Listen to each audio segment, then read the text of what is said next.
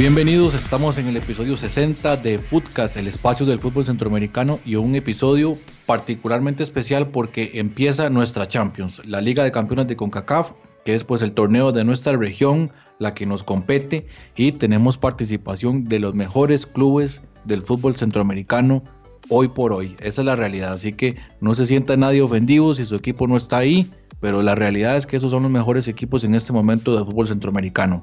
Por supuesto, tenemos eh, hoy compartiendo el espacio con mi compañero y el socio y el director de este programa, José Gregorio Soro, que lo pueden seguir en Twitter como Jaguar DP. ¿Cómo le va, José? Muy bien, Jonathan, muy entusiasmado porque eh, esta competición es la más esperada a nivel de clubes y por supuesto que cuando veamos a Saprissa contra Tigres, a Heredia contra Atlanta, eh, los equipos mexicanos ahí en, en Honduras y en El Salvador, eh, esperamos lo mejor de, los clubes, pero como vamos a ver hoy el análisis, eh, la diferencia es abismal y así que a sacar garra para poder equiparar un poquito las fuerzas tan desiguales a nivel económico y deportivo.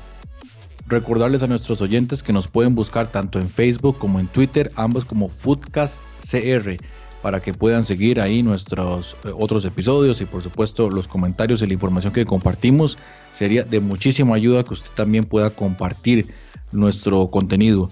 Y también, por supuesto, recordarles, estamos en Spotify, en iTunes, en Google Podcast y también otras aplicaciones de su preferencia. Ahí nos puede buscar como Foodcast Centroamérica. También todos los episodios en foodcast.org y como ya lo adelantaba José, hoy esta edición centrada en lo que es la Liga de Campeones de CONCACAF, que recordarán que en diciembre hicimos un episodio interesante sobre una especie de previa de la Liga de Campeones, pero es que de diciembre ya a febrero un montón de cosas cambiaron, porque eh, Saprisa venía a ser campeón, pero resulta que ahora Saprisa viene a un nivel no tan bueno. Y de igual manera otros equipos como el Maratón se reforzó bastante el CAI, que ganó ya un torneo hace muchísimo tiempo, el día de hoy ya no llega en mejor nivel. Y lo mismo ocurre con equipos eh, mexicanos, tal vez el caso de Monterrey es uno de los pocos, llamémoslo así, que tiene un nivel bastante bueno, pero el Santos Laguna de, ya no, no es el mismo, ¿verdad? Entonces hay un montón de cosas que cambiaron y probablemente los pronósticos que dimos en ese momento habrá que repensarlos ya al día de hoy. Pero eso y más, eso es lo que vamos a analizar, analizar en este programa. Incluyendo los, los pronósticos, vamos a ver a quién le vamos a poner las fichitas. Y por supuesto que eh, allí sí hay que dejar el corazón un poquito de lado. Eh, antes de empezar, Jonathan, quiero saludar a nuestro amigo Alan Zamora Quiñones hasta Guatemala, quien siempre nos sigue en este espacio del fútbol centroamericano. Así que el saludo muy cordial para él y para todos los oyentes. Indicarles también que hemos puesto en el Facebook eh, una, una pregunta que esperemos que nos, nos, respondan, ¿verdad? Para discutir un poquito cuáles son los pronósticos de cada uno de ustedes eh, sobre las llaves, las series que hoy vamos a analizar en profundidad y eso es lo que hablaremos a partir de de este momento en donde tenemos una competición que viene constantemente cambiando, ¿verdad? Este, hace algunos años volvió a modificarse y ya se anunciaron cambios de nueva cuenta para el próximo año también, que bueno, eso al ser un tema bastante complejo hay que verlo como con mucho más tiempo y lo vamos a ver en futuros episodios de, de Footcast. Footcast, el espacio del fútbol centroamericano. Vamos a hablar del formato actual de esta edición 2019 de la Liga de Campeones de la CONCACAF.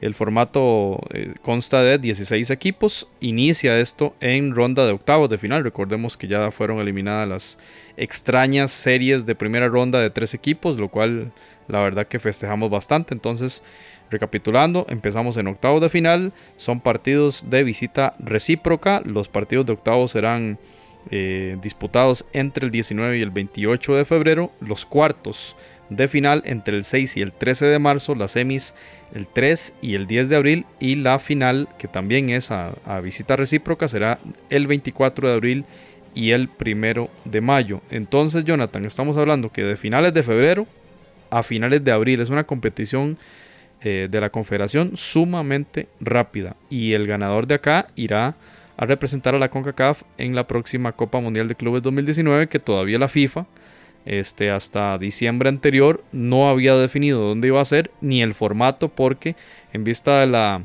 eventual desaparición de la Copa Confederaciones había una propuesta de Infantino de convertir este torneo de, de Copa Mundial en un torneo de 24 equipos. Pero eso lo veremos hasta el mes de marzo porque hasta esa época se va a saber tras la reunión del Consejo de Gobierno de la FIFA y enfocándonos un poquito en el reglamento de esta Liga de Campeones de CONCACAF 2018. Eh, ya lo dijimos, visita recíproca, cuenta los eh, goles como visitante como criterio de desempate en las fases de octavos, de cuartos y de semifinales. O sea, no, no va a contar eh, en la final. Con la diferencia también que en estas series iniciales, octavos, cuartos y semis, además del gol de, visita como criterio de desempate, eh, en caso de que haya empate global, incluyendo ese criterio de desempate, se va directo a los tiros de penal. Tiros de penal entonces en octavos, cuartos y semis. En la final todo cambia. Es también a visita recíproca, pero no cuentan los goles como visitante como criterio de desempate y se irá a tiempo extra en caso de un empate global. Esas son las reglas eh, de la Confederación respecto a, este, a esta competición. Y otro elemento muy importante es, eh, como suele hacerse en diferentes torneos cortos, dos tarjetas amarillas significa juego de suspensión, excepto en la final, porque al terminar las semifinales hará, se hará un borrón y cuenta nueva. Así que esa es en general la reglamentación, Jonathan, la más básica, la que tenemos que conocer, ¿verdad? Lo de los goles, lo de los cuándo, en qué momento hay penales y lo del borrado, digamos, de las sanciones por tarjeta amarilla. Recordemos que el vigente campeón es el Chivas de Guadalajara y el subcampeón es el Toronto. Por cierto, Chivas no estará presente en esta edición, pero sí lo estará el Toronto. Así que ya vamos a, pasar a ver las llaves, donde por supuesto que está ese equipo subcampeón, un, equipo canadiense que milita en la MLS, pero que disputó con gran calidad la anterior edición de la Liga de Campeones. Bien, ¿y cómo están las series, verdad? Este, esta Liga de Campeones, bueno, con su particular formato que otra vez lo van a cambiar, van a hacer otro, otro formato donde por un lado pareciera, ¿verdad?, que le van a atravesar el caballo algunos equipos de Centroamérica. Vamos a ver qué va a pasar. La verdad es que, como decía José, ese tema hay que analizarlo un poquito más a fondo cuando ya entremos eh, eh, ya para la, la, segunda edición, o más bien la edición del 2020. Pues bien, el primer partido de la Liga de Campeones de CONCACAF de esta temporada se hará el martes 19 de febrero, es decir, de fecha de grabación que estamos hoy, 14 de febrero, la próxima semana. Saprissa estará recibiendo al Tigres de México en el estadio Ricardo Saprissa, esto a las 7 de la noche. Y a la misma hora va a estar jugando el CAI, el Club Atlético Independiente de la Chorrera, estará recibiendo en el estadio Agustín Muquita Sánchez al Toronto FC. Y a las 9 de la noche en el estadio Doroteo Guamuch Flores, el equipo Guastatoya tendrá que, ser, digámoslo, local, porque por supuesto que este no es el estadio en el que participan, tendrá que desplazarse hasta Ciudad de Guatemala para recibir al equipo del Houston Dynamo. Esa será la, jornada inicial y eh, posteriormente el miércoles 20 estará jugando maratón contra el maratón de Honduras. Eh, de nuevo en, otro estadio, también le va a tocar moverse al Estadio Olímpico Metropolitano de San Pedro Sula, recibiendo al Santos Laguna. Luego, a la misma hora, 7 de la noche, el Atlético Pantoja de República Dominicana estará recibiendo en el Estadio Olímpico Félix Sánchez, este eh, famoso atleta de, de, este lugar, a las 7 pm recibiendo al New York Red Bulls, que repite participación en esta, en esta competición y en el horario, en el último horario estará recibiendo eh, el equipo de la Alianza en el flamante estadio Cuscatlán al Monterrey. Eso será a las 9 de la noche. Y para cerrar la primera vuelta, el Sporting Kansas City Wizards estará recibiendo el jueves 21 de febrero en el estadio Children's Mercy Park al Toluca de México y a las 9 de la noche en el estadio Eladio Rosabal Cordero de la ciudad de Heredia en Costa Rica el Club Sport Herediano estaría recibiendo la visita del flamante campeón de la Liga M, de la MLS, el Atlanta United. Así que bueno, ese es el panorama y lo que vamos a pasar a analizar a partir de este momento. Bien, Jonathan, y antes de ver esos horarios y ver o más bien los rendimientos con los que llegan nuestros equipos, vamos a ver un poquito de los participantes que usted acaba de mencionar, cuáles han sido campeones de eh, lo que antes también se llamaba Liga de, eh, perdón, se llamaba Copa de Campeones y Subcampeones de la CONCACAF y diferentes eh, nombres que han tenido en virtud de lo que ya hablábamos de que una confederación que cambia normalmente o habitualmente de formato incluso de nombres como ha pasado también en competiciones de clubes en otras confederaciones. Lo cierto es que de los participantes, de los 16 participantes, hay cuatro equipos que han tocado la gloria en esta competición. Saprisa, tres veces campeón en el 93, en el 95 y en el 2005. Eh, los Rayados de Monterrey han sido también tres veces campeones, 2010-2011, en la 11-12 y en la 12-13. El Toluca también de México, dos veces campeón en 1968 y en la temporada 2003 y finalmente el Alianza Los Albos de El Salvador, ah, que fue campeón en el año 1967.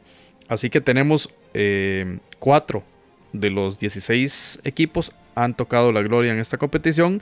Por supuesto que tenemos ahí otros competidores que han llegado lejos, como ya lo mencionamos. Tal es el caso de eh, Toronto y también Tigres que han sido subcampeones de este torneo. Y bien, repasemos entonces el estado de forma de nuestros equipos, empezando por el Deportivo Saprissa. ¿Y qué podemos decir de este equipo? El, el, representante costarricense, uno de los dos representantes, que está actualmente en la posición número 4 de la liga de la primera división después de 8 jornadas. En este momento está disputando partido. Sin embargo, entonces los datos son hasta la fecha 8. Cuarto lugar, 14 puntos, un más 4 gol diferencia. Y el goleador del equipo es Jairo Arrieta, delantero costarricense, 35 años.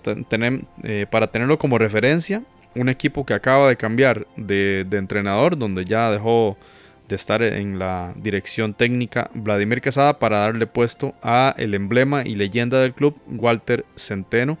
Y eh, en un momento complicadísimo contra un rival súper súper complicado los últimos cinco juegos tres victorias una derrota y un empate para el equipo de esa prisa que ha tenido una agenda muy complicada entre ellos un clásico nacional y el 19 entonces se enfrentará a Tigres.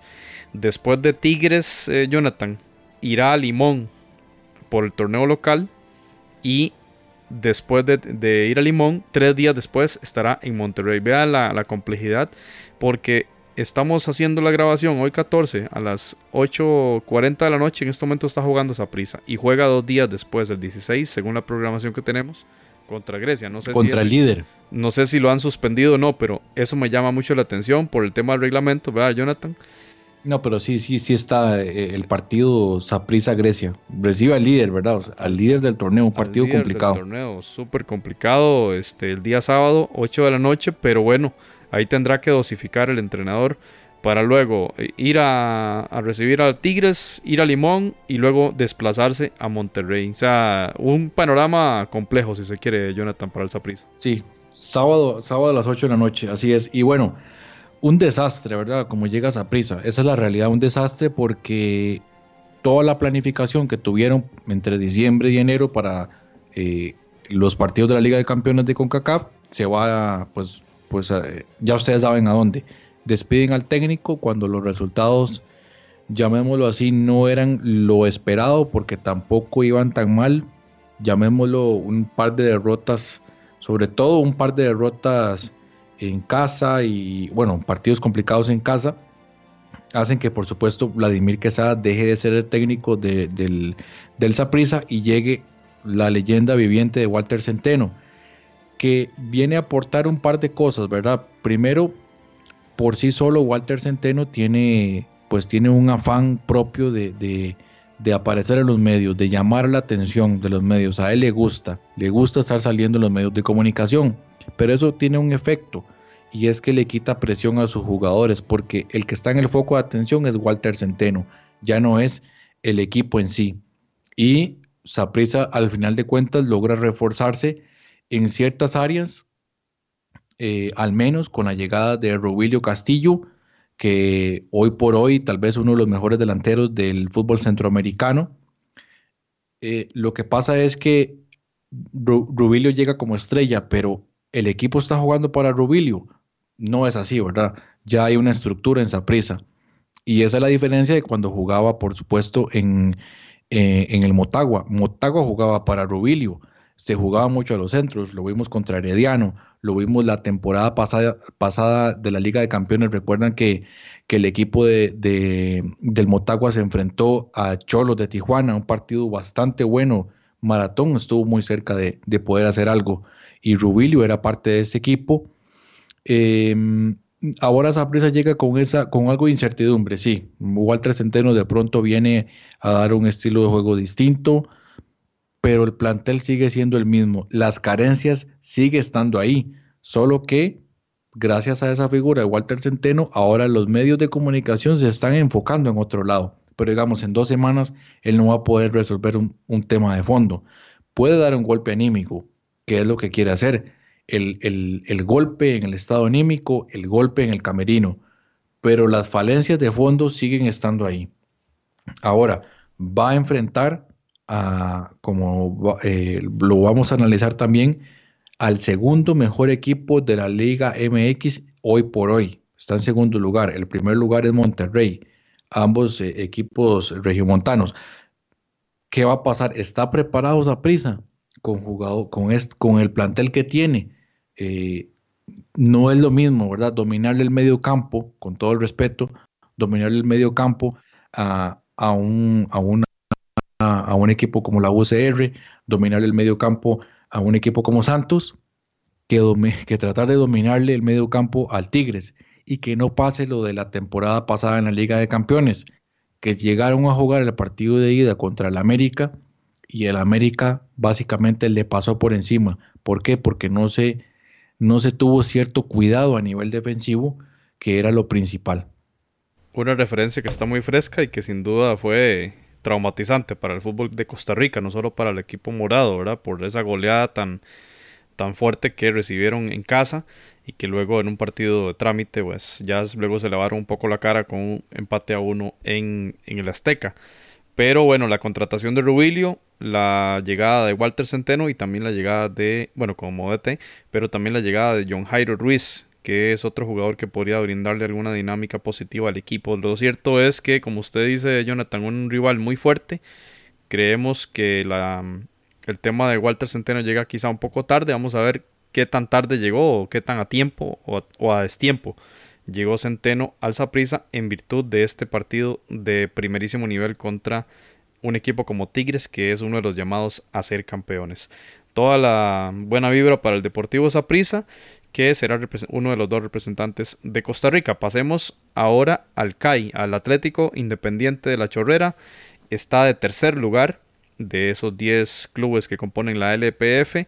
Pues entonces va de tercero el CAI luego de tres jornadas, dos victorias, un empate.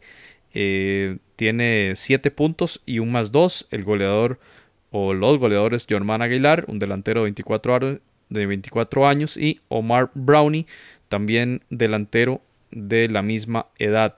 Eh, para saber un poquito más del CAI, el estado de forma, cómo llega el CAI, cuál es el ánimo frente a esta llave de octavos de final contra ni más ni menos que el Toronto.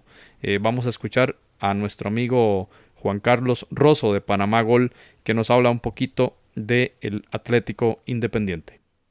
¿Qué tal amigo? ¿Cómo estás? Bueno, aquí te habla Juan Carlos de Panamá Gol. Eh, bueno, me habías comentado que querías saber información sobre el Club Atlético Independiente que estará jugando en la Liga de Campeones este año. Eh, ellos fueron campeones eh, hace dos temporadas.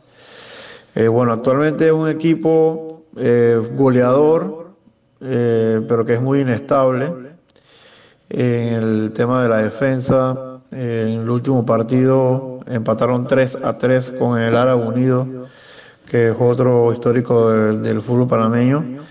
Y me parece que tienen, tienen buena delantera, pero tienen que fijarse mucho en el tema de la defensa, ya que en la Liga de Campeones jugando con un equipo contra el Toronto, eh, tiene, va a tener tener mucho cuidado eh, que no salga goleado, eh, tratar de sacar un buen resultado ahí fuera de casa y pues tratar de, ganarlo acá en Panamá y, y hacer historia a un equipo pequeño que hace que dos, años subió a primera división y, pues ahora está en estas instancias.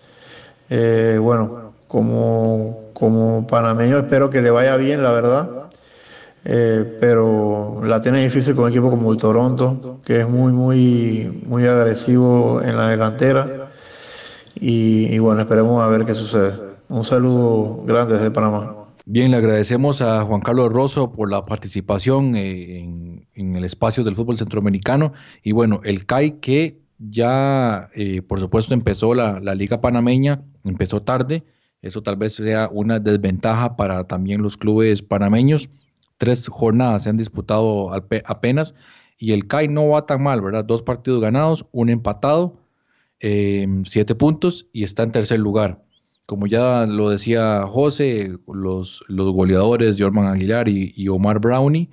Y este fin de semana estará enfrentando al equipo de la Alianza en casa y luego estaría recibiendo, como, como decíamos, a el equipo del Toronto, que por supuesto es el mejor equipo en este momento de, la, de, de Canadá y uno de los mejores equipos de la MLS. Que este partido, según el calendario de la de la CONCACAF estaría disputándose en el estadio Agustín Mujita Sánchez, que sería, digamos, algo bastante importante para, para el, CAI, algo histórico, ¿verdad? Un equipo bastante reciente en el fútbol panameño y que por supuesto es, le esperamos le vaya bien. Tiene una, llamémoslo así, una ventaja en cuanto a lo que pueda presentar al Toronto que no está en competición oficial todavía. Entonces, habría que ver cómo viene. Por supuesto, el Toronto tiene un plantel con más nombre, pero habría que ver cómo le va en esa visita a Panamá. Y luego tenemos al Guastatoya, representante de Guatemala, después de la sanción de varios meses de la, de la FIFA respecto a este eh, fútbol. Em, bueno, regresa a Guatemala a la competición, ya lo hace con la selección y ahora el Guastatoya va a representar a los clubes de la Liga Nacional. Y importantísimo esta serie contra Houston que eh, desgraciadamente toma en un mal momento al equipo del Departamento del Progreso. Jonathan está del décimo primer lugar. Está el número 11 de 12 competidores, ¿verdad? Apenas, eh, apenas 6 puntos tiene el equipo del Guastatoya en 7 fechas. En 7 fechas, 6 puntos. Eh, tiene un menos 4. Imaginémonos el tema de gol diferencia para ver el estado de forma que tiene el Guastatoya, que tiene como goleador de momento Isaac Acuña, un mexicano centrocampista que tiene dos anotaciones y en los últimos cinco juegos ha perdido una vez, tres empates y apenas una victoria para este equipo del Progreso, que bueno, eh, no le ha sentado bien el la pretemporada ni este inicio de temporada y, apenas seis puntos. Y eso que ganó, eh, eso que estuvo ahí, este, perdón, dos empates ahí, uno contra el Comunicaciones en el fin de semana anterior. Así que el Guastatoya, lamentable, ¿verdad? En la, la, forma que llega porque se enfrenta a un equipo que, bueno, trae una legión hondureña bastante importante con Albert Ellis, con Rommel Kioto y otros ahí más Sí, imagínate, vea, Nada más veamos la, Legión Hondureña, Minor Figueroa, está ahí, Rommel Kioto, está ahí, eh, y, también Albert Ellis. Recientemente que se fue, eh, eh, me, parece que el otro que estaba ahí era Machado, pero Machado acaba de marcharse, ¿verdad? Para el fútbol sudamericano. Y otro que aparece ahí, centroamericano, Darwin Serén. Y pues interesante, ¿verdad? Lo que puede aparecer el, Dian, el, el Dynamo el, el técnico Wilmer Cabrera, colombiano.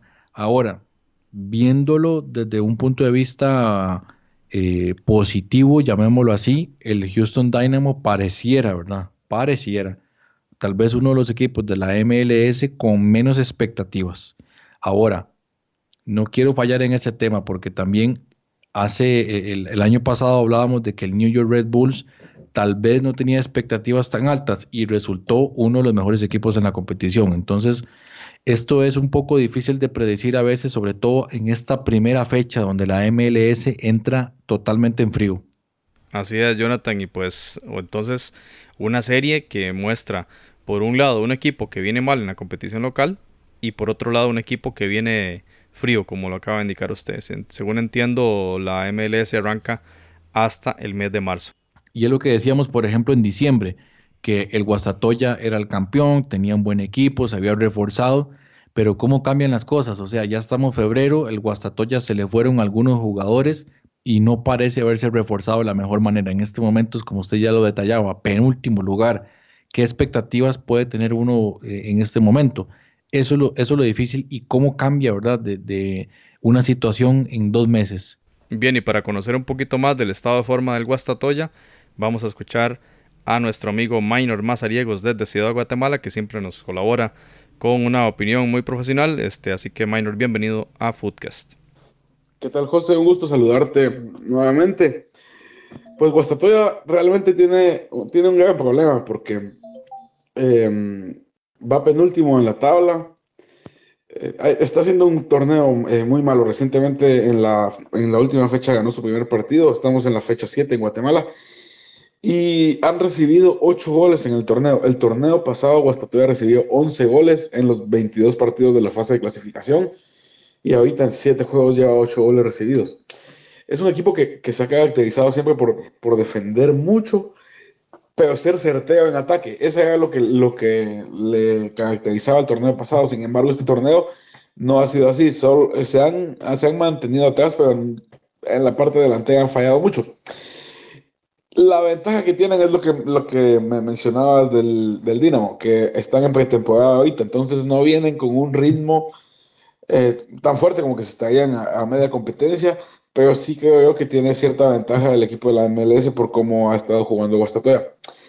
Te digo, el ambiente aquí no, no está tan fuerte. Ah, Guastatoya es uno de los equipos que menos aficionados lleva a la cancha. Si el año pasado que estaban jugando bien, promediaban 400 aficionados, ahorita están más abajo, están en, entre 250 aficionados en un buen partido.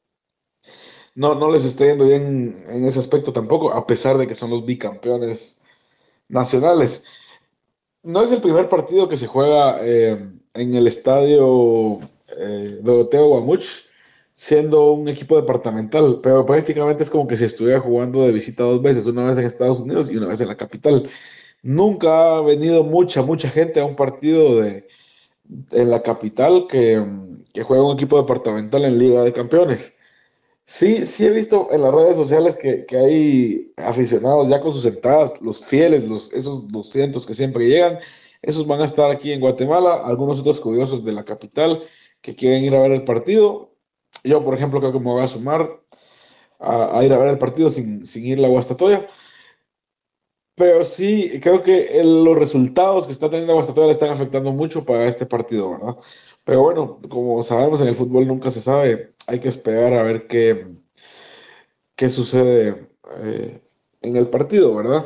Algo importante es de que Amarini Villato es un técnico que estudia mucho a, a los rivales y, y, en base a cómo juega el rival, es como mm, plantea ciertas cosas. El problema ahorita es de que Dinamo no está jugando. Entonces, al no jugar y al tener algunos cambios, aunque, aunque mantiene la base, el Dinamo tiene unos hondureños que son muy rápidos, eh, pero se complica un poco el, el asunto eh, de analizar el juego para el técnico. Eso creo que también es un factor importante que va a haber en el partido. Muchas gracias, Minor. Y viendo el tema del calendario, bueno, va a recibir al Dynamo, que va a ser en el Guamuch Flores, y luego tiene que desplazarse a Quetzaltenango a jugar contra el Chelajú para luego desplazarse tres días después al Dynamo. Bastante complicado y lo estamos viendo en el resto de equipos, o sea, los calendarios muy, muy pegados, los torneos, los partidos de las competiciones locales, para luego los desplazamientos, porque todos estos equipos nuestros tienen que viajar eh, para el cierre como en calidad de visitante. Bien, y ahora nos toca hablar sobre la preparación del maratón que llega pues con buen rendimiento me parece según los últimos partidos que hemos visto y para hablar de esto tenemos el agrado de contar con Julio César Cruz que él es de, de Diario 10.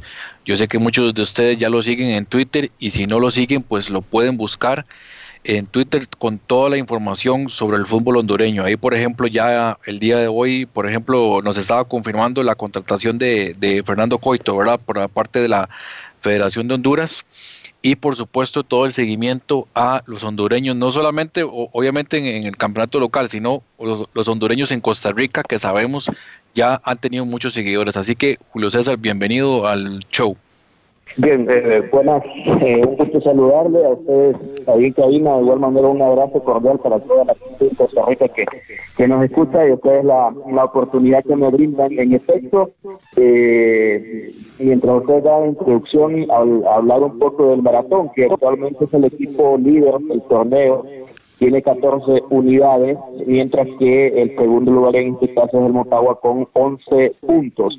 Maratón es un equipo eh, de la costa norte de San Pedro Sula que vuelve a la Liga de Campeones de CONCACAF y si bien yo considero como algunos de los equipos eh, de Centroamérica no entra como favorito, creo que siempre tienen ese, esa situación que entre los ante los equipos sobre todo de México, los clubes nuestros, los hondureños, los ticos, los salvadoreños creo que entran un poquito en, en desventaja.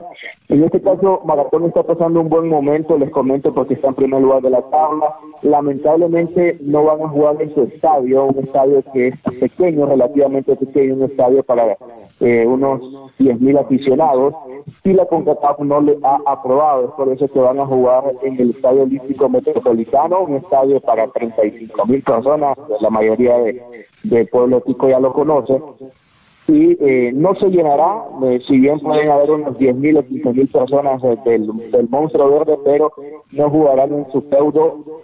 cabe destacar también que en Liga Nacional el Maratón ya tiene un invicto o no pierde desde hace 26 partidos en su estadio. Es por eso que está detallado contra el Santos Laguna. ellos entran no como los favoritos y tomando en cuenta que no jugarán en su estadio donde ya tienen un invicto de 26 partidos desde desde noviembre del 2017, que fue la última derrota de Maratón en su estadio, pero en este momento le tocará jugar en el Estadio Olímpico. Y bueno, yo creo que coincidimos en el tema de que los centroamericanos definitivamente no llegan, ¿verdad?, en, en su mejor momento. Yo creo que lamentablemente venimos en desventaja para esta, para esta Champions, que es nuestra Champions, pero lamentablemente en eh, por lo menos en, desde la era de Liga de Campeones a Centroamérica le ha ido fatal. Sin embargo, Julio, yo no sé tal vez su apreciación, pero en el caso del Santos Laguna no viene tampoco así como en un buen momento. De pronto tal vez el maratón podría dar la sorpresa en este partido de ida. ¿Cómo lo ves? Sí, puede ser. Y si usted lo ve, eh, y si usted lo ven en comparación, por ejemplo, con un Tigres, eh, como un, incluso un Atlanta United que, que son los clubes, en este caso Atlanta que juega contra Herediano, Tigres, eh, Aprisa.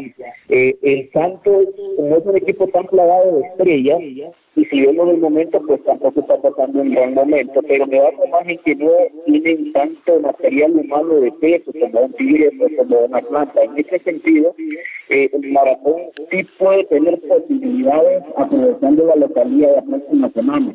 Puede que esta atacarse, puede que tome una buena ventaja o no sé si toma una ventaja de 1 a 0, 2 a 0, puede ayudarle de cara a la vuelta tomando en cuenta lo que yo le mencionaba, entonces para Herediano y para Capricho sí va a ser mucho más complicado por el hecho de las plantillas a las cuales van a enfrentar, pero en este caso Maratón, tomando en cuenta el nivel de equipos de Santos, eh, no es uno de los eh, eh, denominados grandes en México, eso lo tenemos muy claro, y puede que haya un poco de posibilidad para Maratón tomando en cuenta esto, tomando en cuenta que ya tiene un proceso de dos años con el mismo técnico, que ya se conocen, fueron campeones en, el año pasado, a mitad de año, de reforzar el puesto, pero en Chile tiene a un futbolista como Carlos y alguien que, que sabe eh, golear a los clubes mexicanos, o en este caso a las selecciones mexicanas, porque ya lo ha hecho, y puede que eh, Maratón tenga alguna esperanza de cara a esta llave, y como lo mencionaba, siempre los equipos centroamericanos pues creo que entran en desventaja.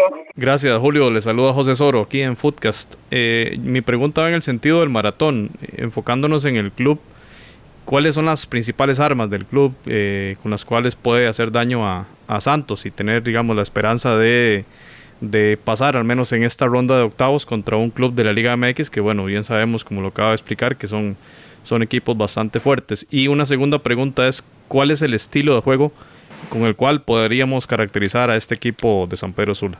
Ok, eh, una de las armas que tiene el equipo Maratón es que cuenta con dos eh, delanteros muy altos, los cuales van muy bien por el, por el juego aéreo. Tal es el caso de Carlos Jair Costly, un hombre ya experimentado, de mucho renombre, que en este torneo pasó de Olimpia a Maratón.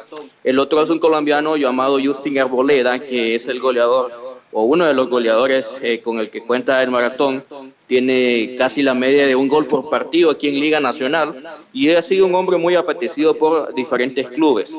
Eh, ellos dos cuentan con un hombre que eh, los asiste bastante, como es Carlos Disco, un futbolista zurdo que por muchos años estuvo en Motagua y si, lo, si le damos virtudes a este club, de este club es que eh, explota bastante las bandas, tiene futbolistas bastante veloces y aprovechan ahora con la llegada de Carlos Cosli mucho del juego aéreo, eh, el ataque por las bandas. Eh, en el caso de Cosli ya es un delantero más de área, mientras que Arboleda sí sabe movilizarse, sale, sale del área, busca el balón, pivotea eh, es una de las características virtudes de este maratón, que eh, centra en su ataque por las bandas, eh, su contención es un hombre, no tienen un 10 fijo, pero su contención es un hombre, un muchacho que estuvo con la selección sub-23 de Honduras en las últimas Olimpiadas, es un hombre que hace la de un 10, maneja muy bien el balón, distribuye bien el balón y centra mucho en el ataque por las bandas, como Carlos Disco, el futbolista que les menciono, y otros futbolistas jóvenes que acaban de salir y que ya están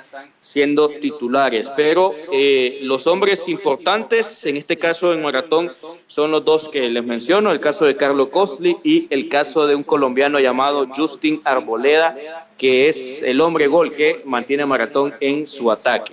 Lo hemos escuchado mucho a ese Justin Alboleda, sí. los seguimientos que le hemos, le hemos hecho, y, y, Julio y Carlos Disco, que acá lo conocimos también porque pasó por Liga Deportiva La Juelense, muy buen jugador, muy buen refuerzo. Y de hecho también vemos a este cubano, La Era, que ha jugado bastante bien. Sí, tiene buen es, otro de los delanteros, prácticamente es como el refresco que tiene Maratón eh, Yaudel La Era eh, en la defensa ya tienen, como les menciono, ya tienen un proceso de dos años bajo el mando de Héctor Vargas, un técnico que fue campeón con Olimpia, y son junto a Motagua los equipos mejor compactados, porque ya cuentan con un proceso de dos años en donde ya el plantel se conoce muy bien. La única alta que tuvieron en este caso fue la de Carlos Cosli, llegó un defensa brasileño que hace dos años también estuvo con ellos y que retornó, pero de momento no es titular pero tienen opciones. Todo va a pasar por el primer partido tomando en cuenta mm, la localía, en este caso, entre comillas, porque no van a jugar en su estadio, pero tiene algunas opciones maratón, eh, tomando en cuenta también lo que les mencionaba, que Santos no es un equipo tan plagado de estrellas como lo es un Atlanta United o como lo es un Tigres de México. ¿Y al entrenador lo ves como que podría aguantar el partido o es, tiene, digamos, llamémoslo así, podría tener más bien un, un planteamiento más agresivo? Va a salir a atacar por la necesidad, por la localidad, Maratón va a salir a atacar, va a salir a proponer, eh, porque es la obligación de Maratón en este primer partido. Eh, sacar un buen resultado, un triunfo, creo que un triunfo por el marcador que sea va a ser muy importante, eh, por el hecho de que Maratón eh, está volviendo una Liga de Campeones, si bien en las últimas donde estuvo, incluso hubo una donde en fase de grupos quedó en primer lugar, arriba de prisa de Cruz Azul y de DC United hace algunos años. Creo que Maratón no se va a guardar nada por la localía, porque eh, juega en un estadio también donde se presta a hacer un buen fútbol como el Estadio Olímpico, un estadio de amplias dimensiones, y no tengo la mayor duda de que eh, la necesidad de el jugador de local le va a hacer a Maratón buscar el partido eh, veremos también, ustedes saben que a veces los equipos mexicanos o los de Estados Unidos no vienen con todos, con toda su plantilla y veremos también qué tipo de planteamiento presenta el Santos y qué tipo de alineación también. Julio, ¿qué tan importante es esta competición para el maratón, considerando bueno, el campeonato que recientemente obtuvieron, eh, si no me equivoco, en la apertura 2018? ¿Y qué tan importante es? Y la otra pregunta, ¿Cuál es el ambiente que se vive en San Pedro Sula? Bueno, y en general en Honduras. ¿Ya hay ambiente de Champions para este partido contra Santos? La verdad que no hay tanto ambiente de Champions. En el caso de nosotros, pues nos encontramos en la capital, pero por lo que percibimos por parte de nuestros colegas, compañeros de Diario Díaz en San Pedro Sula, es que todavía no hay un ambiente de Champions. Eh, como les mencioné, el Estadio Olímpico, eh, el único que lo puede llenar es la selección nacional. Muy difícilmente se va a llenar por parte de un equipo, aunque una vez se llenó para una final y que fue entre equipos capitalinos, Motagua y Olimpia. Eh, para Maratón eh, es un torneo y yo y no creo que solo para Maratón, creo que para todos los equipos del área de Centroamérica no es como que al final o al inicio del semestre se lo proponen ganar. ¿Por qué? Por el hecho de los equipos a los que van a enfrentar. Creo que todos los equipos, tanto Maratón, Saprissa, Herediano, me atrevo a decir que el objetivo es llegar hasta donde se les permita llegar y no, no es como que una sensación de que quedamos eliminados en primera ronda es un fracaso. Creo que eso está dentro de lo previsto, de lo presupuestado por todos los niveles salariales, de infraestructura que competimos nosotros con, eh, en este caso, América del Norte. Ya la próxima semana, cuando se acerque el partido, habrá un poquito más de ambiente en, en la ciudad de San Pedro Sula, pero de momento el ambiente está más tranquilo y lo que ha acaparado en este caso los eh, el ambiente, el movimiento y toda la atención es lo de la designación del nuevo técnico de, Honduras, pero ya veremos la próxima semana cómo se da el ambiente en San Pedro Sula. Julio, no, no queremos robarte más tiempo, pero sobre eso que acabas de mencionar, eh, no sé, por lo menos a priori me parece un lujo de entrenador lo que agarra Honduras porque mucha experiencia con las selecciones menores de Uruguay, que eso, que es un pionero casi en Sudamérica sobre este tema, y no sé, me, me atrevo a decir de que tal vez si Honduras anda buscando una nueva generación de futbolistas en la selección, creo que consiguieron a la persona ideal. Sí, aquí hay un poco de duda por el hecho de que el profesor Coito ha hecho mayoría de carreras de selecciones sub-15, sub-17 y sub-20. Incluso hubo técnicos nacionales que criticaron mucho y mencionaron que para darle la dirección técnica a don Fabián Coito, mejor que se la dieran al técnico de la sub-20, que también ha hecho carrera acá. Siempre está ese, ese, ese, esa polémica del técnico extranjero, de que la FENAFUN no le da la oportunidad al técnico nacional. En mi caso, pues yo me reservo también, este, si lo eligieron es porque tiene las condiciones, debe haber un porqué. Eh, yo no voy a opinar antes de tiempo y lo único que voy a decir es eh, al final el tiempo que dé la razón, ¿verdad? En este caso los resultados se van a ir dando, pero eh, sí considero de que si lo eligieron es por algo, también considero que la eliminatoria, ya sea en un sub-23, sub-20, es mucho más complicada que la de nosotros aquí en CONCACAF. Entonces, eh, veremos cómo se da el resultado con el profesor Coito. Eh, una de las apuestas que tenía FENAFU en su momento, antes de Coito, era el profesor Matosas. Incluso hoy hablamos con el presidente de la Comisión de Selecciones eh, de Honduras y él me confirmó que sí, que era prácticamente como la primera opción, pero pues lamentablemente se terminó decantando por Costa Rica en el caso de ustedes. Y bueno, será un lindo un lindo duelo cuando Honduras juegue contra Costa Rica, porque será un duelo ahí de técnicos uruguayos, Matosas con el profesor Coito. Así es, y como usted viendo le dice, un entrenador vive resultados y al final de cuentas, pues eso será lo que marca. Ojalá que venga a aportar. Julio, de verdad, te agradecemos muchísimo la participación y esperamos estar en contacto. Muchísimas gracias. Listo, ah, gracias a ustedes, bendiciones y un saludo ahí para el pueblo costarricense, que todo vaya bien por esa linda nación. Gracias, hasta luego. Bien, y ahora nos toca hablar acerca de la Alianza, el equipo que va a representar a El Salvador en esta edición de la CONCACAF Champions League. Y para ello contamos, por supuesto, con, el hombre que conoce la situación allá en la capital del Salvador, con Pablo González, a quien le mando un abrazo. ¿Cómo estás, eh, Pablo? Buenas noches. ¿Cómo estás, Jonathan? Buenas noches a ti, a todo el equipo. Eh, un saludo grande y siempre un gusto estar con ustedes. Pablo, bueno, yo Primero que todo, quisiera que usted me saque de una duda, porque bueno, después de, la partida de, Fito Celaya, que por supuesto recibido como una estrella en el, equipo de Los Ángeles, a mí me daba la sensación de que, de que, Alianza quedaba demasiado diezmado, por lo menos para enfrentar a un rival de, la categoría, ¿verdad? Como le toca enfrentar a Monterrey. Pero dígame usted, si, si sin Fito todavía le ves esperanza a la alianza, eh, pueden jugadores como, como Orellana tomar la, la, la batuta o Oscar Serén. ¿Cómo, cómo, cómo ves el panorama? Sí, eh, bueno, Jonathan, la verdad es que primero eh, yo creo que, que, hay que decirlo, la gente de acá y todo el entorno de Alianza está consciente de de la diferencia de nivel que hay entre el fútbol salvadoreño y el equipo de Monterrey, el fútbol mexicano. Entonces, eh, la verdad es que aunque el equipo aliancista, el cuadro algo es quizás el mejor plantel actualmente eh, en el fútbol salvadoreño, yo creo que el nivel, eh, tanto la directiva como el aficionado está consciente de, esa diferencia casi abismal.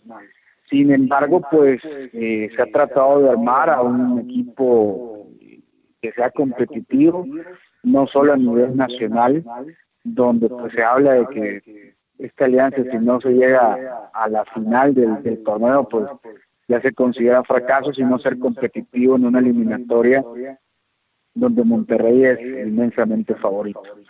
Eh, sí ya se planificaba, digamos, la salida de Celaya desde diciembre, porque se hablaba de una ida al fútbol chino, eh, se cayó, correcto, se cayó el fichaje y pues surge esta posibilidad que ya hace ya varios años Tito eh, y su representante lo estaban buscando, que era llegar a la MLS. ¿Por, qué, ¿por qué, Pablo, por qué, por qué se cae el fichaje en China?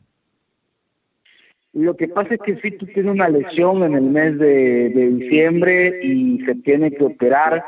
Se opera a finales de, diciembre eh, por un tema de limpieza de meniscos, un problema que, Fito viene arrastrando desde, desde su lesión cuando jugaba en la segunda división de Rusia con el Alania Vladikavkaz. Eh, viene arrastrando esas lesiones, siempre pues recae en ciertos momentos y al final pues él decide eh, operarse, eh, operarse y jugársela para que en enero él pueda ubicarse en algún otro otra liga, incluso se hablaba de del América de Cali en Colombia eh, y se hablaba de otros equipos como el, el Dallas FC, incluso hace algunos años él estuvo en pretemporada con el Dallas, pero al final no se logró concretar el fichaje. Ahora se logra concretar en un equipo en expansión prácticamente, que apenas viene jugando su, su primera temporada en MLS, y aparte pues llega a una ciudad donde hay una cantidad importante de salvadoreños. En Los Ángeles eh, se está hablando casi de, de que hay alrededor de un millón de salvadoreños allá, eh, y es una de las tres ciudades donde hay muchísimos salvadoreños en Estados Unidos. Entonces, pues él llega a no solo aportar al equipo, sino a enamorar a ese aficionado potencial que actualmente lo tiene el Galaxy. Entonces es un fichaje eh, por donde se vea muy bueno para, para el equipo de Los Ángeles. Pero, pero sí, la verdad es que por donde se vea también la salida de un jugador como Rodolfo Zelaya, pues siempre va a ser una baja, una baja sensible, correcto. ojalá que le vaya bien allá en, el equipo de Los Ángeles. Bueno, ahí va a estar con, junto a Carlos Vela, Diego Rossi, tiene un buen equipo ahí de la mano de, Bob Bradley y toma, creo que toma el puesto que dejó Marco Ureña. Entonces vamos a ver cómo le va. Yo en lo personal le espero que, le vaya muy bien y le tengo muchísima fe. Como usted dice, importantísimo por supuesto esa legión de eh, salvadoreños que, que viven en Los Ángeles. Y también veo, este, Pablo, veo que ha surgido la figura de Vladimir Díaz, delantero colombiano de 32 años. Parece que viene, viene jugando bien, viene anotando. Eh, ¿Qué nos puedes eh, decir acerca de, este delantero? Es un, es un colombiano que ya es segundo torneo con el equipo. El torneo anterior pues estaba bajo la sombra de, de Fito y ahora pues ya se han reencontrado con el gol, un gol que nos tenía acostumbrados en el fútbol salvadoreño, había ganado eh, había ganado el, el campeón de goleo en el Club Deportivo, en la Asociación Deportiva Chalatenango, y ahora eh, con ese bagaje bien Alianza el pasado torneo no le fue muy bien, incluso pues algunos eh, lo criticaba mucho, el aficionado no estaba conforme con su rendimiento, está retomando su nivel físicamente, ahora lo vemos mejor. Este partido, el del día de, ayer contra Santa Tecla, eh, este miércoles pasado, contra Santa Tecla quizá fue el que mejor se vio en cuanto a lo físico en general de todo el equipo y ahora pues con seis goles está liderando junto con el panameño Armando Polo de Sonsonate la tabla de goleadores. Eh, es una es una pieza importante de, Alianza, pero sí hay que decir que la columna vertebral del equipo algo pues la sigue manteniendo y eso es lo que lo está haciendo competitivo, lo que está manteniendo al equipo en los primeros lugares invicto junto con Isidro Metapán, cuadro que va a jugar el fin de semana previo a, al partido contra Monterrey, así que pues los próximos los próximos días vienen partidos complicados, partidos difíciles para Alianza y pues veremos cómo cómo lo saca adelante. Pablo, te saluda José Soro. Y yo quería hablar un poquito del, del, estado de momento de la alianza, ¿verdad? En estas eh, prácticamente seis jornadas, 16 puntos, como usted lo menciona, junto con el Isidro Metapán, pero ya jugó contra, contra el FAS, que es el único punto que, digamos, que los únicos dos puntos que dejó ir en ese empate de FAS contra Alianza, pero ya le ganó al, al Águila, le ganó al, al Audas y ahora al Santa Tecla. Eh, casi que podríamos ver que inmejorable el momento en que llega Alianza para este partido tan importante contra Monterrey. Llega en un momento, Jonathan, de menos a más, porque como, como lo platicábamos antes, eh, venía muy criticado el equipo, venía muy criticado porque si bien es cierto lograba los resultados, pero no mostraba el nivel de juego y el volumen futbolístico eh, con el que terminó el torneo pasado, con el que nos venía mostrando en torneos pasados. Entonces, eh, se veía muy criticado porque tuvo victorias muy ajustadas, eh, victorias que se le complicaron. Y ahora quizás cómo son las cosas, porque el día de ayer yo le di el mejor primer tiempo al cuadro algo en lo que lleva el torneo y Santa Tecla lo terminó, estaba ganando 2 a 1 al final de los primeros 45 minutos. Luego remonta con oficio, eh, con buen desempeño dentro de la cancha, eh, con los jugadores eh, quizás con un ritmo de juego muy alto como nos tienen ya acostumbrados cuando se enfrentan estos dos equipos que hoy por hoy siguen siendo los los mejores, los que mejor están o lo que mejor ha mostrado en el fútbol salvadoreño. Ahora Isidro Metapán que se ha reforzado muchísimo, incluso con Ricardinho, ex Santa Tecla, que lo que llegó a Isidro Metapán en una salida que se le han criticado muchísimo. Polémica. Eh, correcto, polémica al público argentino de, de Santa Tecla. Eh, y que el cuadro pequeño pues no levanta, ¿no? Entonces, eh, Alianza aprovecha este momento malo de, Santa Tecla, apenas cuatro puntos de, 21 posibles y eh, pues eh, viene de menos a más y yo creo que va, va a llegar el partido con Monterrey con ese con ese ímpetu va a llegar muy bien físicamente mentalmente muy bien y pues todos esperamos, por lo menos aquí, el aficionado, la prensa, el entorno aliancista espera que, que sea un buen partido y que se logre por lo menos un resultado positivo, porque si vemos pues, los planteles, el plantel de Monterrey comparado al plantel de la Alianza, por más que sea el mejor de, del fútbol salvadoreño, pues es un nivel bastante grande la diferencia. Entonces, eh, esperamos que el equipo lencista acá en casa, en el Cucatlán, logre pues eh, un buen volumen de fútbol que le permita lograr un resultado eh, más que positivo.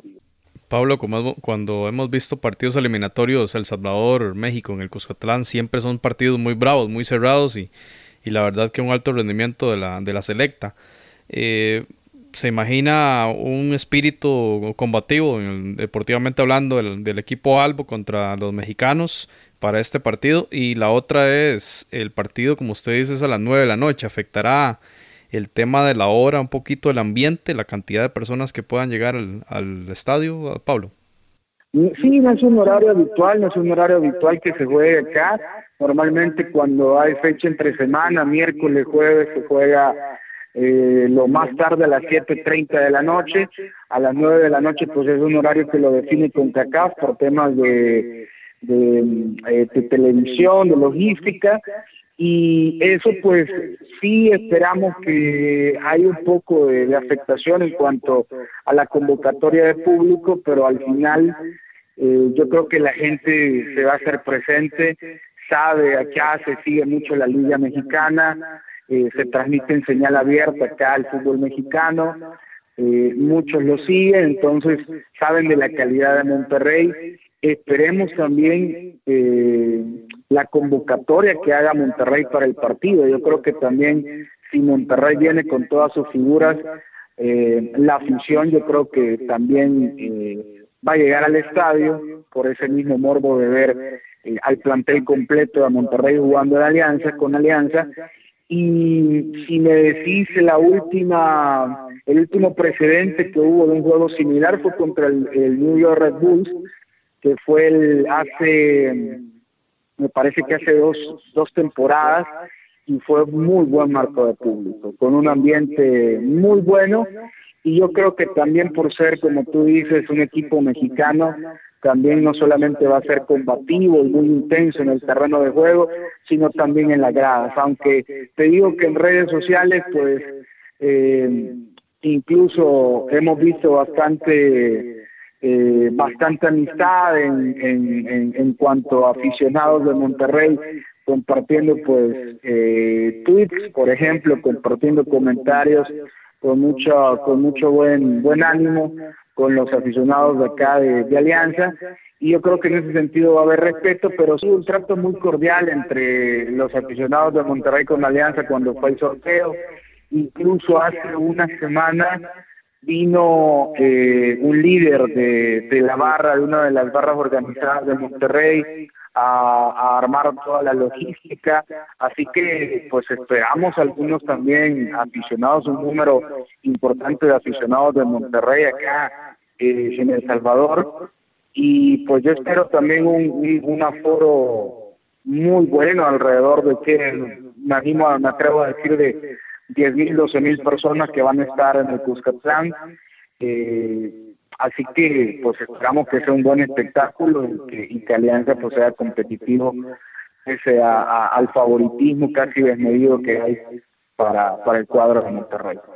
Así es, de hecho ese tema del, del cambio en, en, cuanto a la clasificación ahora para la, la CONCACAF eh, Liga de Campeones, tenemos que conversarlo en otro episodio, a ver qué, qué impacto podría tener esto en los clubes del Salvador. Por ahora, como usted dice, eh, es Monterrey el, el, rival. Lamentablemente Monterrey llega como el mejor equipo en este momento en México. Los dos equipos de Monterrey, tanto Tigres como, como por supuesto los Rayados, llegan súper bien. El plantel es bastante amplio. Si ya era amplio, bueno, con los refuerzos de Miguel Ayun, el, mismo Saldívar, que yo esperaría que contra Alianza jueguen tal vez los, los, los no titulares, por así decirlo. Pero los no titulares eh, tengamos claro que los no titulares de Monterrey serían titulares en casi cualquier otro equipo de la Liga MX. Estamos hablando de Avilés Hurtado, Rodolfo Pizarro, Miguel Ayun, eh, Urreta Vizcaya. Claro, de la Liga MX e incluso algunos equipos de Sudamérica quizás estuvieran jugando Copa Libertadores en equipos eh, que son animadores en, en, Sudamérica. Así que, no, eh, creo que el panorama es bastante, bastante complicado, pero pues eh, yo creo que y esperemos que no, lo que esperamos es que no sea un desastre. Lo que esperamos que no sea un desastre, que haya deportividad, que el equipo pues llegue en un buen momento, que se haga un partido decoroso y que se compita ante quizás el mejor equipo hoy por hoy de toda CONCACAF. Ojalá así, así es. Eh, yo le tengo muchísima fe como, como decía usted antes, la columna vertebral de la alianza. Le tengo mucha fe, son gente que se conoce desde hace mucho tiempo. Narciso Orellana, Osael Romero, Oscar Darwin Serén. O sea, son gente de experiencia y como dice usted, que no sea un desastre, ¿verdad? Por supuesto, es un equipo centroamericano, entendemos las diferencias. Eh, o sea, Monterrey golearía a cualquier equipo de Centroamérica. Lamentablemente le tocó ahora la alianza. Ojalá, y, yo tengo toda la fe que por lo menos en este partido de ida las cosas sean muy positivas para, para los albos.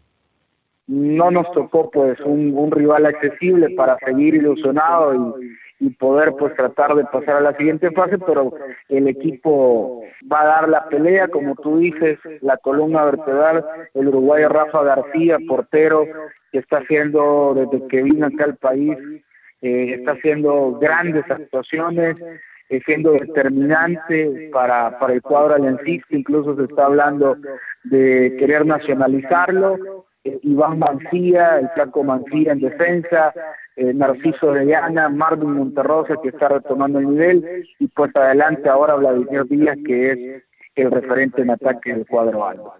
Pablo, muchísimas gracias, de verdad, un caluroso abrazo allá hasta la capital eh, de, de, El Salvador y esperamos hablarnos pronto. No, abrazo para ti también, Jonathan, para todo el equipo, siempre un gusto y pues nos encontramos nuevamente para seguir hablando de todo el fútbol de CONCACAF. Bien, y nos toca hablar ahora del, del, equipo campeón en Costa Rica, el Club Sport Herediano. Pero como lo, lo venimos diciendo, ¿cómo cambian las cosas? Y ahora Herediano, Herediano, uno de los peores campeonatos que yo le recuerdo, por lo menos en los últimos no sé, incluso 10 años diría yo, por lo menos veo eh, el equipo herediano muy, muy mal. Y, es interesante porque ciertas carencias que se le vieron a la temporada pasada, donde Herediano clasificó por la puerta, digamos, iba a decir por la puerta de atrás, pero en realidad no, porque tampoco fue que, hicieron algo, algo malo. Digamos, eh, visaron el boleto a, la, segunda fase en Costa Rica en el último minuto, prácticamente eh, en la última tanda. Y de la mano de Javed Soto, habían despedido Guanchope. Ahora viene Medford, pero el rendimiento vuelve a ser difícil, ¿verdad? Al inicio. Y sucedió la temporada pasada, esta vez se ha prolongado mucho más. Digamos que las estadísticas y lo, lo, normal sería que Herediano se recupere e incluso logre la clasificación a la segunda ronda en Costa Rica. Sin embargo, le está costando muchísimo. Por ejemplo, el día de ayer tuvo un partido complicadísimo contra el Santos, aunque logra la victoria al final y por ende al menos llega en buen momento, pero va de la posición número 9 con 8 partidos jugados y 11 puntos. Entonces esa es, la, esa es la situación que tiene el Club Sport Herediano, que el fin de semana tiene un partido dificilísimo en una visita, entre comillas, a Pérez Celedón, porque Pérez no está jugando en su estadio, y Luego ya el 21 eh, estaría recibiendo al Atlanta United. Se ha reforzado con la llegada de Jersey Tejeda, recordemos mundialista en Brasil 2014, pero que ha tenido un paso por el fútbol europeo con poca participación.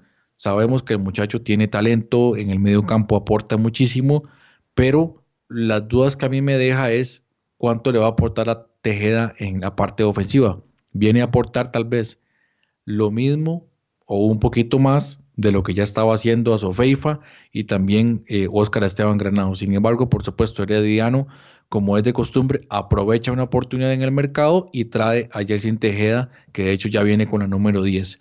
A mi criterio, Herediano pues tiene un plantel para hacerle un papel digno al Atlanta United, pero mucho de eso va a depender, por supuesto, de la capacidad que tenga Herediano de resolver los problemas que viene eh, eh, aquejando en, las últimas jornadas, sobre todo a nivel ofensivo, donde le está costando muchísimo anotar goles y enfrentando al Atlanta United, que es el campeón de la, de la, de la MLS, aunque ya viene sin una de sus máximas figuras, como es el paraguayo eh, Almirón, que se marchó al Newcastle United, de hecho ya tuvo su debut en la Premier League, pero que se ha reforzado con el Piti Martínez y llega también que logró mantener a, su, a la otra estrella, el MVP de la MLS, José Martínez, el venezolano.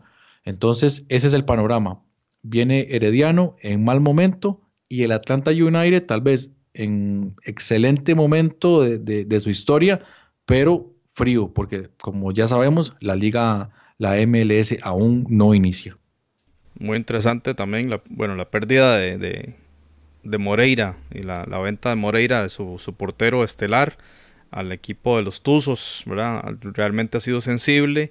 La llegada del nuevo técnico, el, nuevos fichajes que nos han, eh, a ver, adaptado, creo yo, y no ha encontrado el ritmo herediano, pero que tiene plantel, lo tiene para hacer competencia al, Atlanta United. Y, sumado, a la marcha de sumado a la marcha de Moreira, en las últimas semanas se marchó también este Jendrik Reese otro de los, de los jugadores emblema. Entonces, a otro les va a tocar eh, llevar la batuta Herediano.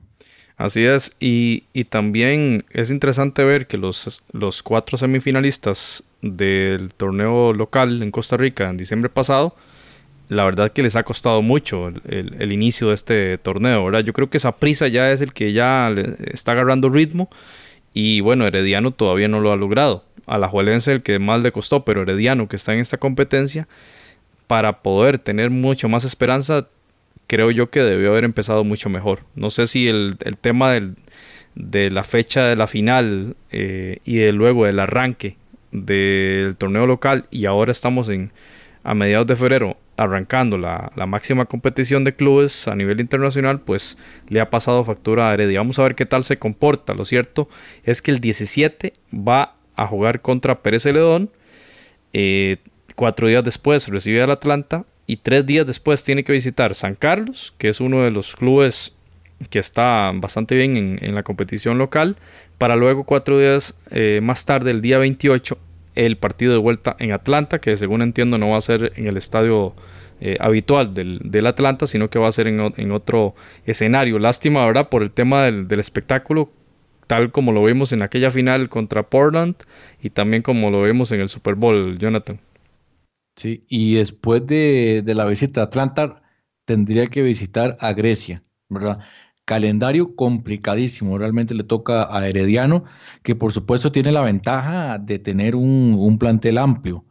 Eh, por supuesto, muy, muy diferente a tal vez otros clubes, incluso de Costa Rica, pero en un momento de forma bastante difícil y les va a tocar, como ya decíamos, a otros tomar la batuta, la experiencia de gente como Antonio Pedrosa, Omar Arellano, el mismo Aldo, Aldo Magaña, esa legión de mexicanos, el mismo José Guillermo Ortiz, ajá, y, Gerardo Lugo, por supuesto.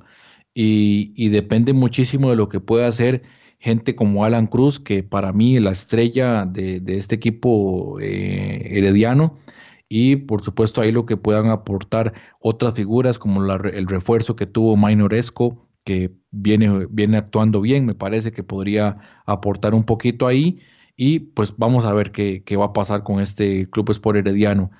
Eh, de cierta manera. Jimmy Marín también, ¿verdad? Jimmy Marín que, que, no ha empezado bien. De hecho, si vemos el tema del goleo, eh, como lo mencionamos en el resto de equipos, Herediano no tiene un jugador que tenga más de una anotación. Jimmy Marín, que fue, creo que la estrella, ¿verdad? En lo, que fue la, liga con CACAF del año pasado. Y la temporada también local. Y ahora, en ocho fechas, Herediano tiene 10 goles a favor y los 10 goles han sido anotados por diferentes jugadores. Eso da cuenta de una crisis en ofensiva y que tendrá que ver Medford cómo lo resuelve. Lo cierto es que, bueno, le toca en el peor momento, ¿verdad? Yo creo que igual como Saprisa. Llega en un momento una curva ahí que, que apenas van empezando a ascender. Hagamos un repaso general, Jonathan, creo yo que Maratón y Alianza llegan en un mejor estado de forma. Quitando quiénes son los, los rivales, ¿verdad? Eh, según la competición local, Alianza y Maratón son los que llegan mejor. Y, después de ahí, digamos que el CAI, aunque por supuesto son solamente tres jornadas, entonces es, difícil, ¿verdad? Todavía, todavía hacer un panorama. Luego ahí yo metería a prisa Herediano y el que llega peor, por supuesto, es Guastatoya. Ahí entre Herediano y Guastatoya, pero todavía el Herediano uno dice, ok, el equipo ahí puede levantar. Guastatoya, honestamente, es el que más me preocupa, aunque le toca tal vez un rival, bueno, vamos a decir, pues por supuesto que me puedo equivocar, pero un rival que tal vez no sea de los más fuertes en esta competición. Vamos a ver qué, va a pasar ahí, ¿verdad? Y para cerrar este tema de los, nuestros equipos, ya lo que mencionó Julio César, el tema del cambio de localía para el maratón y lo que había mencionado también Mazariegos, el cambio de localía del Guastatoya. Creo que son dos elementos ahí que pueden jugar eh, en contra. Y lo que también hablaba Pablo del horario del, espectáculo, del partido de Alianza contra Rayados, que a las 9 de la noche podría en cierta forma afectar. Vamos a ver cómo se dan las cosas. Eh, vamos a ver, y este es el estado y lo que queríamos mostrarle a ustedes, eh, oyentes de Footcast, era la fotografía del momento, cómo llegan nuestros clubes a esta fase tan importante de la competición más grande de la Confederación que eh, se disputa entonces entre febrero y abril 2019.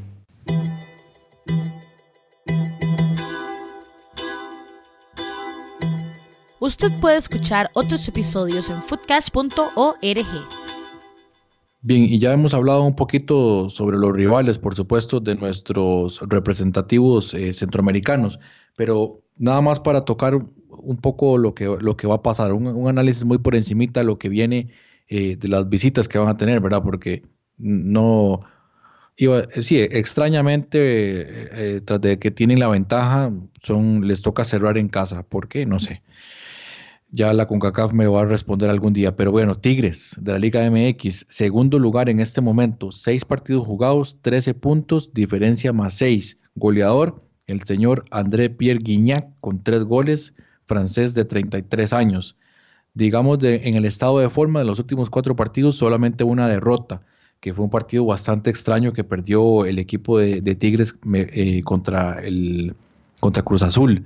Y este fin de semana va a enfrentar a Necaxa en casa el sábado a las 7 de la noche. Luego viene el viaje a Costa Rica para enfrentar a Saprissa.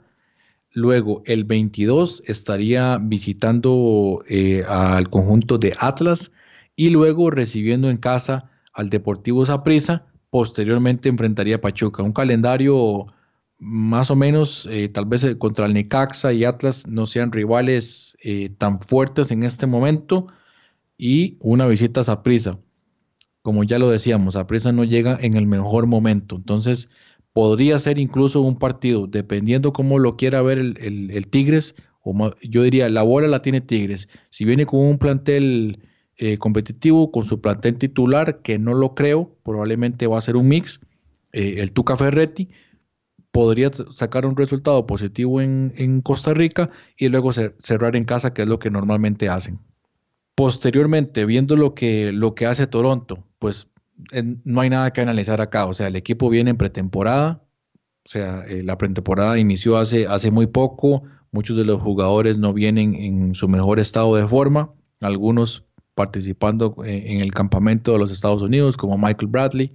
Hay que ver qué va a pasar con, ese Toronto, que por supuesto tiene jugadores importantes, pero pues difícil, difícil verlo en este momento eh, e, en el estado de forma, analizándolo un poco más cómo llega, debido a que los partidos de pretemporada eh, han sido muy pocos, algunos ni siquiera registrados y estaría entonces el Toronto recibiendo o, visitando al equipo del, Club Independiente de la Chorrera el 19 y luego estaría enfrentando el 26 el partido de vuelta eh, el 26 en, Canadá, en la, ciudad de Toronto, por supuesto. Vamos a ver entonces qué, qué nos va a deparar, porque la liga MLS empezaría 3, eh, perdón, hasta el 2 de marzo. Entonces, es lo, es lo interesante de, esto, ¿verdad? Que a la MLS le toca jugar estas primeras fechas muy en frío, pero luego, luego recuperaría. Y tal vez una de las bajas más sensibles que ya no está en el plantel es el, caso de Sebastián Jovinco, pero pues eh, sigue teniendo un, plantel importante los dirigidos por Great Bunny.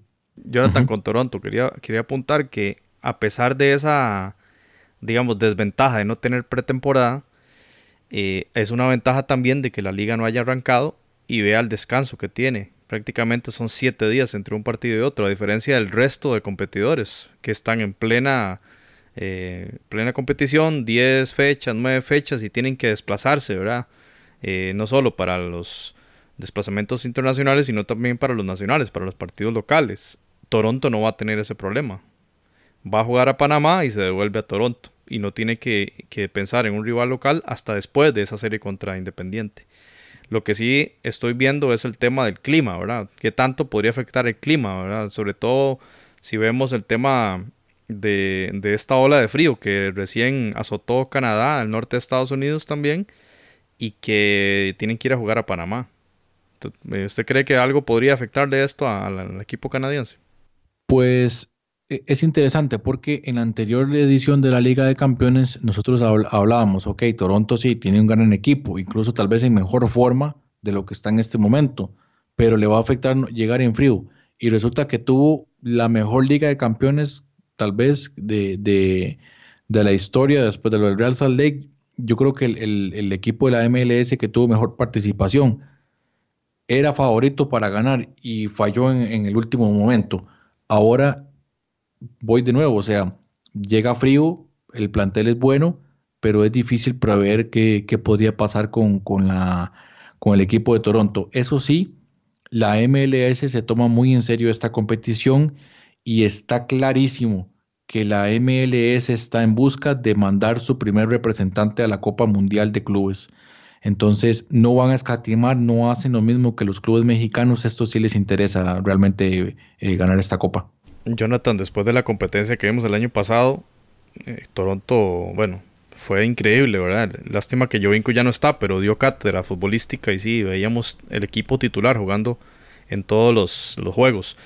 Eh, viendo esa competición, esa competencia, MLS versus Liga MX, ¿verdad? Que, que parece que no se va a hablar de que la MLS supera a la Liga Mexicana sino hasta cuando algún equipo de estos logre ganar esta competición. Creo yo que, que por ahí va en ese sentido su, su opinión de que la MLS sabe que es para ser mejor tiene que ganar esta competencia y, asistir al Mundial de Clubes. Correcto, sí, la, la, la, ventana al mundo, ahora sí decir, ok, la MLS está acá y, ya no solamente estar bajo el zapato de la Liga MX, que es lo que le ha, le ha afectado.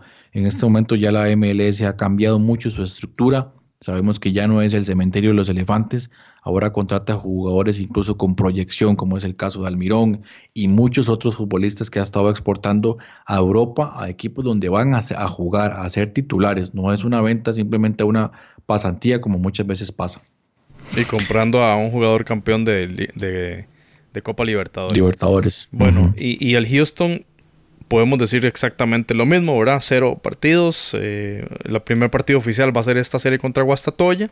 Y lo mismo podemos decir también del, Atlanta United, ¿verdad? Que entonces ahí le ponemos ese asterisco de y esa señal de interrogación, ¿verdad? ¿Qué, qué van a mostrar estos equipos?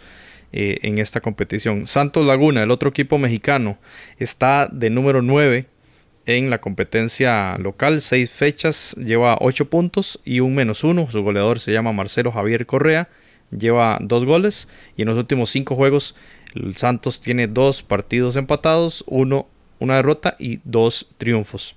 Eh, como se hablaba ahora en el análisis de Julio César, no llega tampoco en un momento cóspide como si Rayados y si lo hacen también los Tigres. Y hablando de Rayados, si estamos hablando de palabras mayores, es el mejor equipo de la Liga MX. En seis fechas lleva 14 puntos y un más 11. Arrollador, me parece. Jonathan Rogelio Funes Mori, 5 goles. El delantero argentino, 27 años.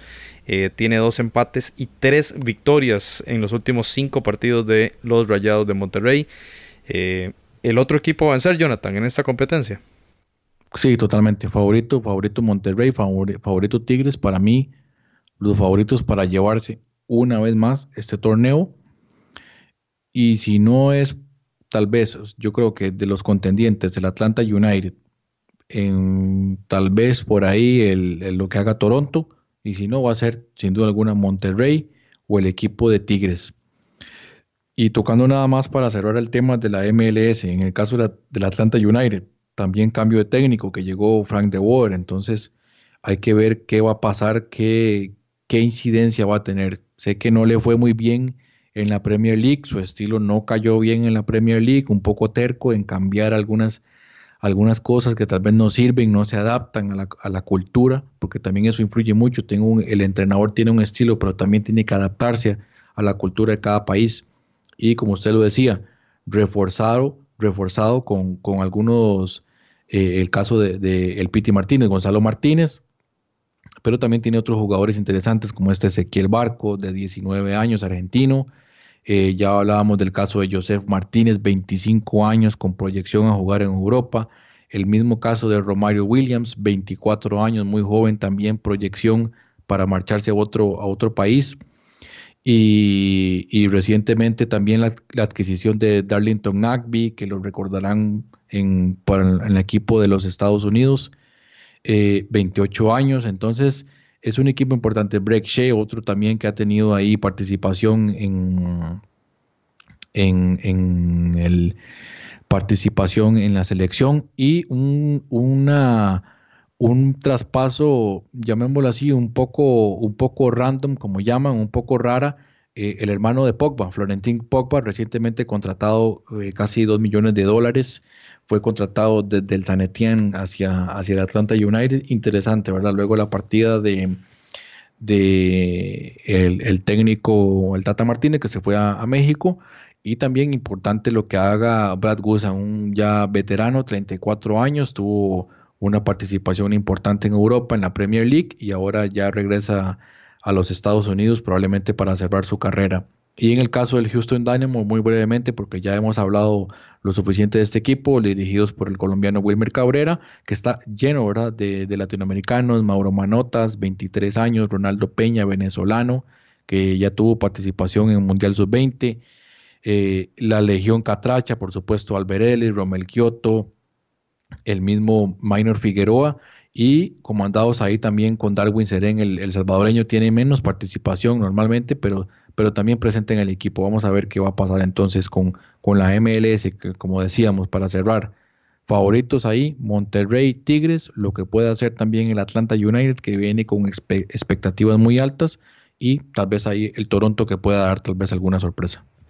Sí, porque usted se pone a comparar Atlanta versus Santos Laguna o versus eh, Toluca, que es el otro competidor. Y por supuesto que, lleva la de ganar este equipo de, de Atlanta.